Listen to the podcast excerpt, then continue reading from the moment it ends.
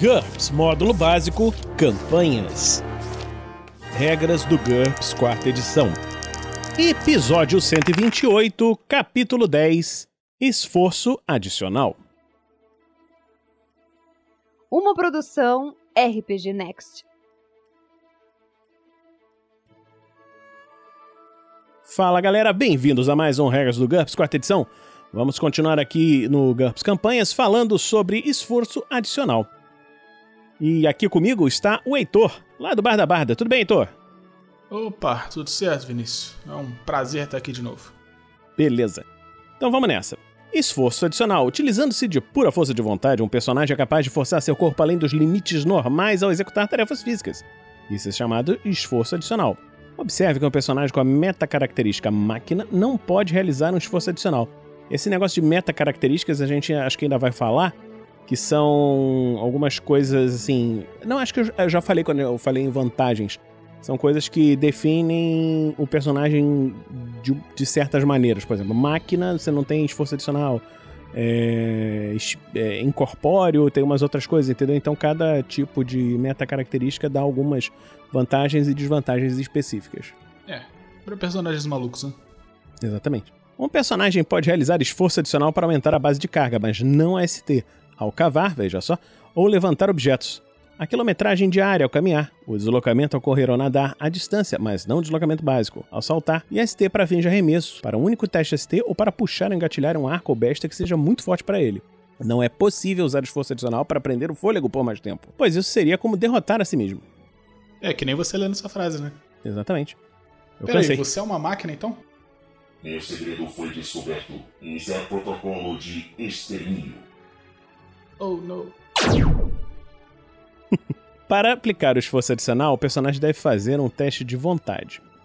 Aí que ele dá um exemplo. Olha, ele dá alguns exemplos como menos 1 para cada 5% de aumento nas capacidades, por exemplo, para acrescentar 10% ao ST, você faz o teste com penalidade de menos 2. Se você estiver fatigado, o personagem sofre uma penalidade igual aos pontos de fadiga perdidos. Acrescente um bônus de mais 5 se ele estiver motivado pelo medo, raiva ou envolvimento com um ente querido, o critério do mestre. Mas normalmente requer que o personagem tenha fracassado em uma verificação de pânico, em um teste de autocontrole com uma desvantagem apropriada ou ter sido vítima de uma tentativa bem sucedida de intimidação. Olha só. Isso era interessante pro Tonkin antes dele evoluir nas verificações de pânico lá, né? É, então, já vou anotando aqui. A utilização do esforço adicional custa pontos de fadiga independente do sucesso ou fracasso.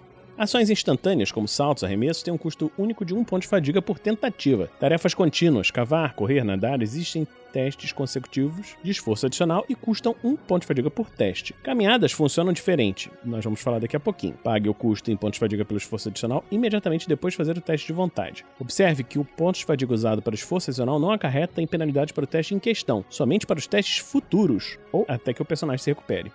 Em caso de sucesso, o personagem recebe o aumento desejado em suas capacidades físicas. Contudo, isso não garante o sucesso na tarefa em questão. Ele ainda pode fracassar no teste DX para um salto com esforço adicional, por exemplo. Em caso de sucesso decisivo, não é preciso pagar o ponto de fadiga pelo esforço adicional. Olha aí, mais um bônus. Em caso de fracasso, o personagem só consegue realizar o que conseguiria sem o esforço adicional. Numa falha crítica, ele perde um número de pontos de vida igual aos pontos de fadiga usados na tentativa, incluindo quaisquer pontos de fadigas que a tarefa exigiria independente do esforço adicional. E a tarefa fracassa automaticamente. Se o resultado nos dados for 18, o personagem também precisa fazer imediatamente um teste de fit para não adquirir uma desvantagem temporária adequada à tarefa. Veja alguns exemplos a seguir. Trate a recuperação dessa desvantagem como descrito na duração de lesões incapacitantes, que nós vamos falar depois. Um resultado muito ruim no teste de HT pode até mesmo resultar numa desvantagem permanente. É, a, a ideia desse negócio das falhas críticas é ser meio que, tipo, sei lá, o cara foi levantar uma parada muito pesada e ele quebrou estourou o braço tentando fazer isso. É, estourou é. a hérnia, distendeu. Alguma coisa deu muito errado quando ele tentou fazer aquele uhum. esforço que ele não devia estar tá fazendo. Observações sobre tarefas físicas específicas. Em vez de fazer um teste contra a vontade para usar um esforço adicional, o personagem pode fazer um teste contra a perícia pertinente baseando-a em vontade. Arremesso, caminhada, corrida, levantamento, natação ou salto, conforme aplicável, se preferir. Olha, então, por exemplo, no arremesso, os aumentos na ST afetam tanto o dano quanto a distância, mas não a base de carga usada para calcular o peso do objeto que o personagem é capaz de arremessar. Para isso, é preciso uma tentativa separada de levantamento com esforço adicional. Adicione os bônus referentes às perícias arremesso ou arte do arremesso depois do esforço adicional. Então, se você quiser jogar alguma coisa na cabeça de alguém, se você estiver muito motivado a isso e fazer o teste passar no esforço adicional, maravilha, ele causa mais dano e vai mais longe. Também tem a caminhada. O personagem faz um teste de esforço adicional por dia. O esforço adicional aumenta em 2 o custo em pontos de fadiga que ele gasta ao interromper a marcha. Aí tem a tabela de fadigas. Aplique o dano devido à falha crítica no final do dia e tenha como base o valor modificado de pontos de fadiga. Então, por exemplo, se o personagem normalmente perderia 5 pontos de fadiga ao parar uma marcha, ele perde 7 pontos de fadiga se ele usar o esforço adicional. Além disso, se ele teve uma falha crítica, o personagem também termina o dia com uma lesão de 7 pontos de vida. Nossa senhora. Se estiver usando a perícia caminhada, o personagem faz um único teste de caminhada, baseando em vontade, com uma penalidade de menos 1 para cada 5% de aumento na quilometragem, além do acréscimo básico de mais 20% em função do sucesso no teste de caminhada, com menos 1 para 25%, menos 2 para 30% e assim por diante. Nossa senhora, essa é, é, é, isso aqui é a, é a nata da, das regras do GUPS, né? É, isso aí é para aqueles casos de marcha forçada, né? Você pensa assim, ah, pô, a gente tem que chegar, tem tantos dias para chegar ali, senão vai ter invasão e a mensagem não vai chegar. Aí você usa esse negócio aí de marcha forçada e, e vai pra paz. É. Perdendo ponto de vida todo dia. Cristo iluminado. Também tem a corrida. Para cada 15 segundos de disparada ou minuto de corrida ritmada, o personagem deve fazer um teste de esforço adicional e pagar um ponto de fadiga. Esse custo é adicional ao custo normal em ponto de fadiga de um fracasso no teste de HT durante essa corrida. Em caso de falha crítica, o personagem sofre uma lesão em uma perna e no resultado de 18 ele temporariamente adquire a desvantagem perna incapacitada, deficiência física. Tá lá, o cara pisou Beleza, hein? Pisou num lugar que não devia, torceu foda o tornozelo, sei lá, quebrou uhum. o tornozelo, rolou alguma coisa muito errada com ele. Olha, essa aqui é boa, hein? Esforço adicional para escavação. Para cada hora ah, de escavação, o personagem deve fazer um teste de esforço adicional e pagar um ponto de fadiga. Esse custo é adicional ao custo normal em pontos de fadiga da, né, da, da habilidade de escavação. Em caso uhum. de uma uhum. falha crítica, o personagem sofre uma lesão nas costas. que só pode ser curada com descanso, não é primeiro socorro, só descanso. No resultado de 18, ele temporariamente adquire desvantagem. Problemas da coluna. Oh yeah. Oh céus. Então, para quem ficava zoando a escavação, a escavação é importante você ter as regras bonitinhas aqui.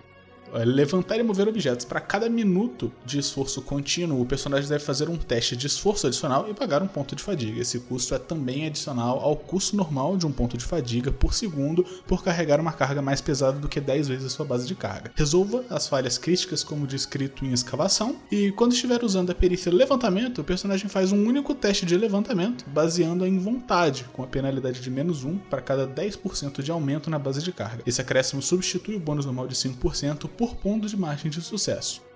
Outra que é boa aqui, ó, é esforço adicional de natação, muito importante. Para cada minuto de natação, o personagem deve fazer um teste de esforço adicional e pagar um ponto de fadiga. Esse custo é adicional ao custo normal em pontos de fadiga por um fracasso no teste de HT durante o nado. Também tem salto, que disse o seguinte: numa falha crítica, o personagem sofre uma lesão no pé ou na perna, a critério do mestre, determinado, ou determinado aleatoriamente, e no resultado de 18, ele temporariamente adquire a desvantagem perna incapacitada, que nem a outra lá da, da corrida.